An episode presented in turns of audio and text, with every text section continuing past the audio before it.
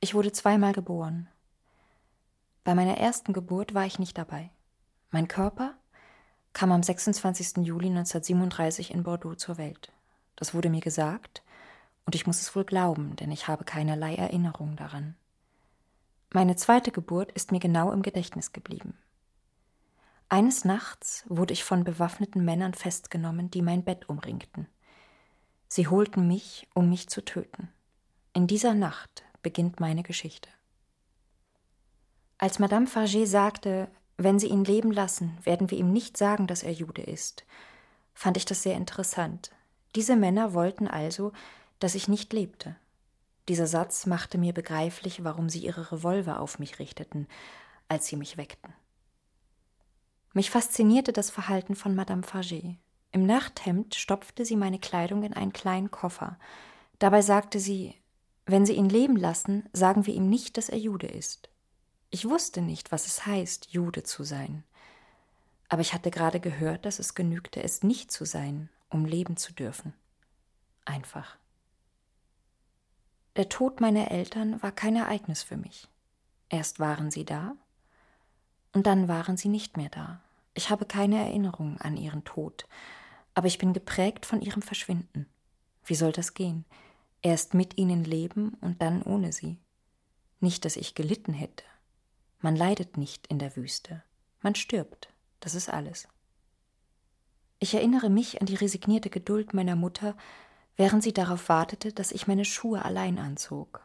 Ich erinnere mich an die großen Schiffe im Hafen von Bordeaux. Ich erinnere mich, ich bin mit meiner Mutter auf der Post. Die deutschen Soldaten schlendern in kleinen Gruppen durch die Stadt, ohne Waffen und ohne Uniform.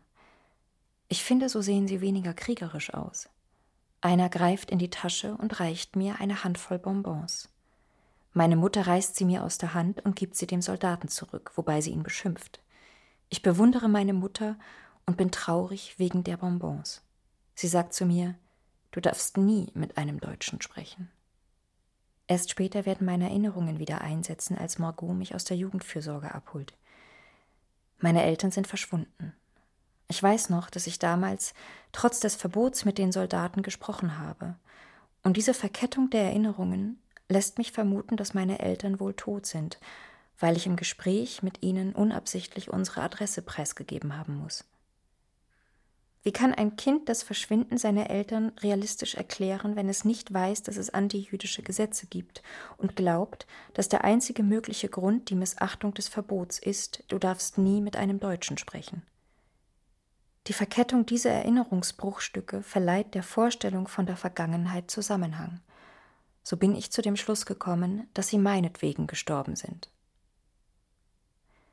Erinnerungen legte ich nur so lange ab, wie Leben um mich war. Mein Gedächtnis starb, als meine Mutter starb. Kürzlich habe ich erfahren, dass meine Mutter mich am Tag vor ihrer Festnahme, dem 18. Juli 1942, im Jugendamt abgegeben hat. Ich habe keine Lust, das zu überprüfen. Jemand muss sie gewarnt haben.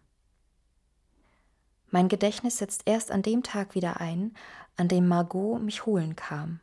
Um mein Vertrauen zu gewinnen, hat sie mir eine Schachtel Würfelzucker mitgebracht, aus der sie mich regelmäßig versorgte, bis sie schließlich sagte, das reicht. Das war, glaube ich, in einem Zug, der wer weiß woher kam und nach Bordeaux fuhr. Madame Farget, die Mutter von Margot, sagte eines Tages zu mir, von heute an heißt du Jean Bord. Wiederhole es. Sonntags kam Margots Bruder Camille zum Essen. Alles lachte, wenn er da war. Eines Tages erschien er in Pfadfinderkluft mit einem jungen Kameraden. Dieser Freund, höflich, zurückhaltend, mit Locken, blieb im Hintergrund und lächelte, wenn Camille seine Familie zum Lachen brachte, indem er mich Le Petit Jabord nannte und mich fragte, Qu'est-ce que tu abordes, Jean? Nach dem Besuch der beiden Pfadfinder erlosch das Leben auch bei den Fargis. Eines Nachts wurde ich von Schreien und Lichtern geweckt. Monsieur Farget war im Schlaf gestorben. Madame Farget wurde trübselig. Suzanne fuhr nach Bayonne, um zu unterrichten, und Margot verschwand am Montagmorgen, um als Erzieherin in Lannemanzan anzufangen, glaube ich. Das Haus wurde still. Keine Geschäftigkeit mehr. Keine lächerlichen Radiosendungen, keine Besuche. Kaum hieß ich Bord oder Labord, büßte ich das Recht ein, Milch zu holen. Das wurde zu gefährlich. Ich lief Gefahr, dass man mich denunzierte. Denunzierte. Das Haus war düster und stumm geworden. Seit etlichen Monaten war dort kein Leben mehr. Ich war sechs Jahre alt. Ich konnte weder lesen noch schreiben. Es gab kein Radio, keine Musik, keine Freunde, niemanden, der sprach. Ich fing an, in dem Salon, in dem ich eingeschlossen war, den Tisch zu umkreisen. Der Schwindel beruhigte mich und vermittelte mir auf merkwürdige Weise ein Gefühl meiner Existenz. Wenn ich von dem langen Kreisen ermüdet war, legte ich mich auf die Chaiselongue und leckte mir die Knie. Das war wahrscheinlich der Grund, warum ich meine Festnahme als Fest erlebte. Die Rückkehr des Lebens. Die Sperrkette der Soldaten und die aufgereihten Lastwagen, die die Rue Adrien Besselons abriegelten, erschreckten mich nicht. Erst heute finde ich die Situation bizarr, eine Armee, um ein Kind festzunehmen. Am beeindruckendsten fand ich, dass in dem Auto, in das man mich gestoßen hatte, ein Mann weinte. Sein Adamsapfel faszinierte mich, weil er weit vorsprang und sehr beweglich war. Die Synagoge war schwarz von Menschen. Ich erinnere mich an Leute, die auf der Erde lagen oder an den Wänden lehnten, um einen Weg freizulassen. Ich erinnere mich an eine dicke Dame, die die Kinder zusammensuchte, um sie auf eine Decke zu legen, die sie auf dem Boden ausgebreitet hatte. Heute meine ich, dass ich dieser Dame und ihrer Decke misstraute. Habe ich das in dieser Januarnacht des Jahres 1944 wirklich empfunden? Auf der Decke versuchten einige Kinder zu schlafen. Daneben standen auf zwei Stühlen mehrere Dosen mit gezuckerter Kondensmilch.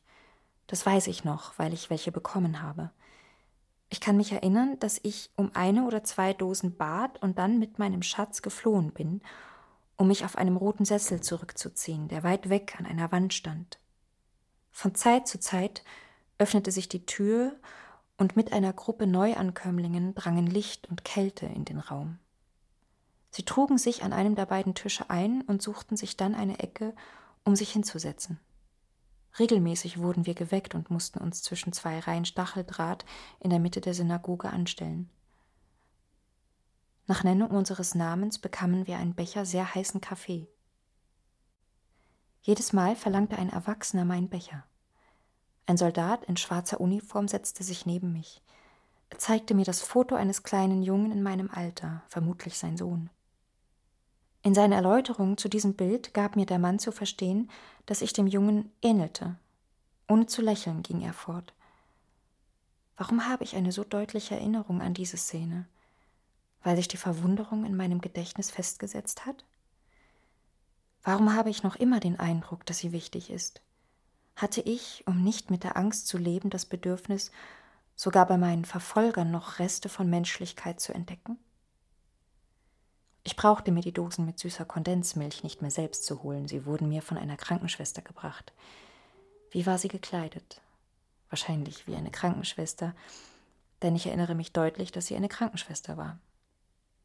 Ich vergegenwärtigte mir ihr Gesicht, das ich sehr schön fand, ihr blondes Haar und die Milchdose, die sie mir brachte. Ich meine mich zu erinnern, dass ich die Arme um ihren Hals legte. Häufig verließ ich meinen Sessel, um die Synagoge zu erkunden – ich folgte den jungen Leuten, die ausbrechen wollten.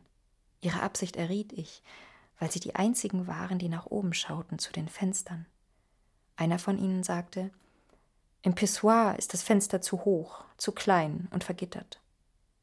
Zwei Männer an der Tür verhielten sich nicht wie Gefangene. Sie musterten die Menge.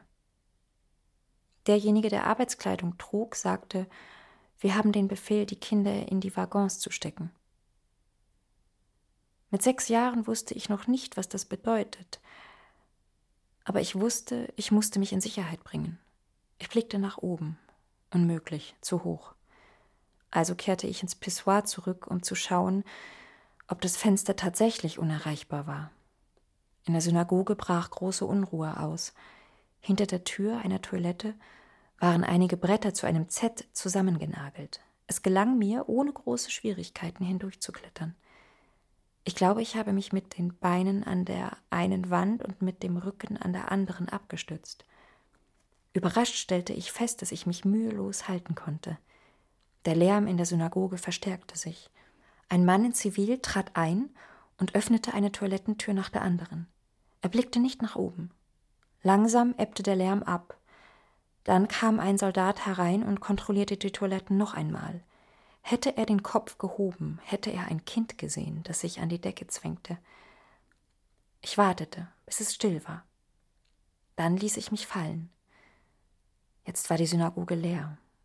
Das große Tor stand offen und ließ die Sonne herein. Ich erinnere mich an den Staub, der im Licht tanzte, das fand ich sehr schön.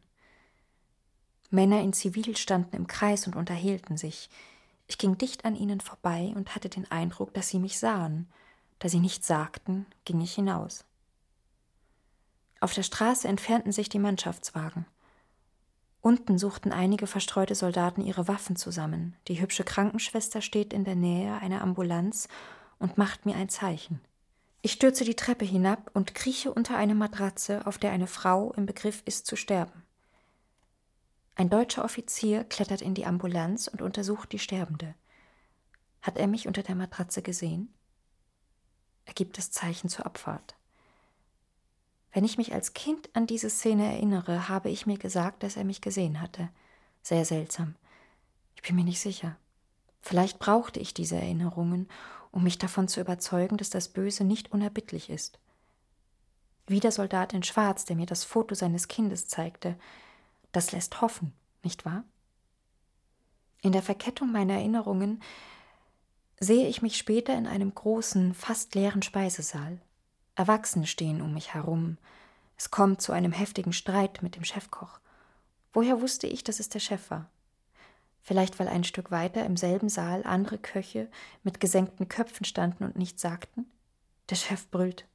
Ich will das Kind hier nicht haben, das ist zu gefährlich. Man fordert mich auf, in einen großen Kochtopf zu klettern. Ich darf ihn nicht verlassen.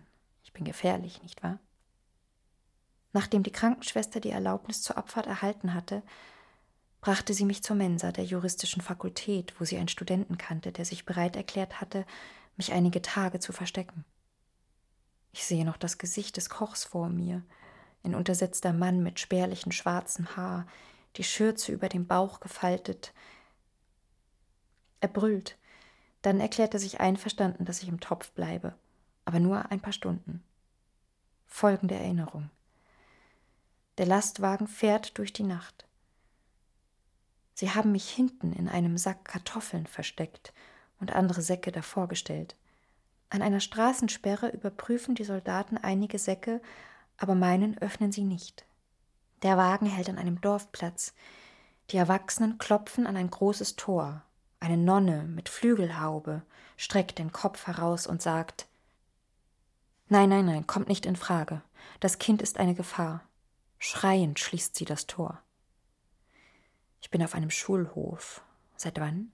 Vier oder fünf Erwachsene, Lehrer, würde ich sagen, halten mich, legen mir einen Umhang um und fordern mich auf, mir die Kapuze über das Gesicht zu ziehen. Schreiend fordern sie die Schüler auf, in ihre Klassen zu gehen, Sie umringen mich, damit ich nicht gesehen werde. Sie begleiten mich zu einem wartenden Auto. Sie sagen schnell, die Deutschen kommen. Ich finde ihr Verhalten dumm. An allen Fenstern kleben Kindergesichter. Dieses übertriebene Bemühen, mich zu verstecken, lenkt die allgemeine Aufmerksamkeit auf mich und bringt sie in Gefahr. Die Erwachsenen sind nicht sehr schlau. Ich sage nichts. Ich komme mir wie ein Ungeheuer vor. Als ich festgenommen wurde, erwachte ich wieder zum Leben, weil ich vor diesem Bruch in einer schützenden Isolation lebte. In dem Auto, in das ich gestoßen wurde, weinte ein Mann. Auf ihn wartete das Ende seines Lebens. Hätte mich meine Festnahme nicht aufgemuntert, hätte ich nicht auf die Unterhaltungen der Erwachsenen geachtet, wäre ich den jungen Leuten nicht gefolgt, die nach einer Fluchtmöglichkeit suchten, wäre ich nicht auf die ausgefallene Idee gekommen, mich an die Zimmerdecke zu schmiegen, niedergeschlagen, hätte ich mich in den Schutz der Frau begeben, die die Kinder mit gezuckerter Kondensmilch anlockte und auf die Decke legte und so ihre Deportation in den Tod erleichterte. Menschen werden von ihrem Milieu geprägt. Unsere Freiheit besteht im Wesentlichen darin, uns das Milieu zu suchen, in dem wir uns so entwickeln können, wie wir es wünschen, oder indem wir auf das Milieu einwirken, das uns formt. Wenn wir uns in einem bestimmten Kontext befinden, prägt es sich in unsere Seele ein und macht aus uns das, was wir sind, jedenfalls im Augenblick.